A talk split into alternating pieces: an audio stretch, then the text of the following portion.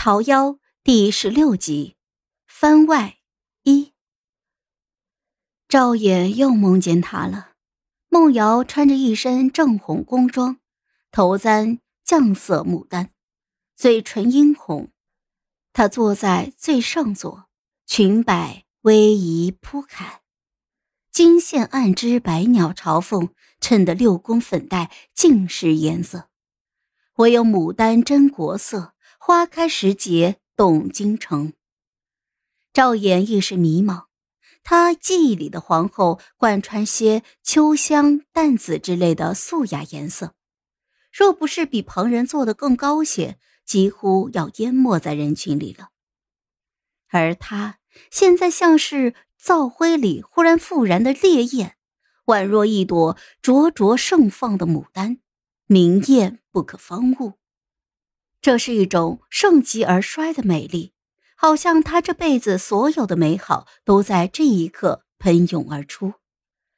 梦瑶脸上明明在笑，眼睛里面却在流着泪。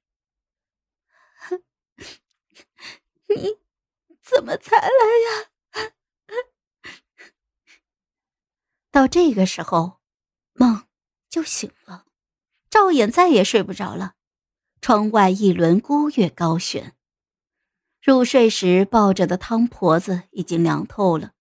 他想起从前在这张床上，梦瑶窝在他的怀里，睁着一双杏眼问他：“如果臣妾犯了大罪，怎么办呀？”他满不在乎，沉浸在温柔夜色中，笑道：“你能犯什么罪？要谋反吗？”这话不是他夸大，而是孟瑶真就是这样一个人，温顺懂事，不争不抢。就因为他温顺懂事，不争不抢，所以他择了他做皇后。赵衍当上太子的第七个年头，父皇为他指了一门婚事，户部尚书孟庆平之女孟瑶，行端仪雅，礼教克贤。有玉婿之才，许配太子为侧妃。他还没有太子妃，先迎来了一位太子侧妃。对这门亲事谈不上满意不满意。赵衍这辈子接过无数的圣旨，这一道也没有什么不同，无非更喜庆一些，话说的更吉祥一些。赵衍在宫宴上远远的见过孟瑶一面。当时他的身边有一幼童哭闹，被梦瑶抱起来放在怀里哄。算年纪，他那个时候应该是刚及笄，但是已经举止从容，很乖巧懂事的样子。当时赵衍觉得这个女孩子是一个安安分分的人，无论这桩婚事背后有多少政治较量，但这个女孩站在那里。恬静温顺，干干净净，仿佛和紫禁城的波云诡秘没有任何的干系。那个时候，赵衍是真心想要和梦瑶好好的走完这一生的。故事写到这里是幸福的开端，他们会有圆满的结局。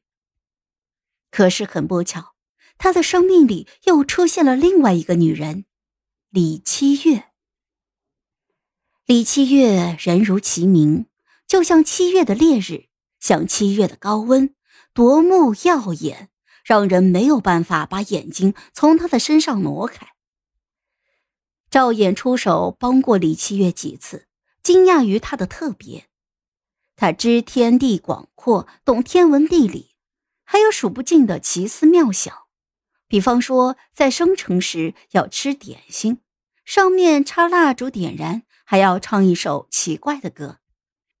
李七月对他不顺从、不恭敬，天不怕地不怕，直白而热切地表达他对赵衍的爱意。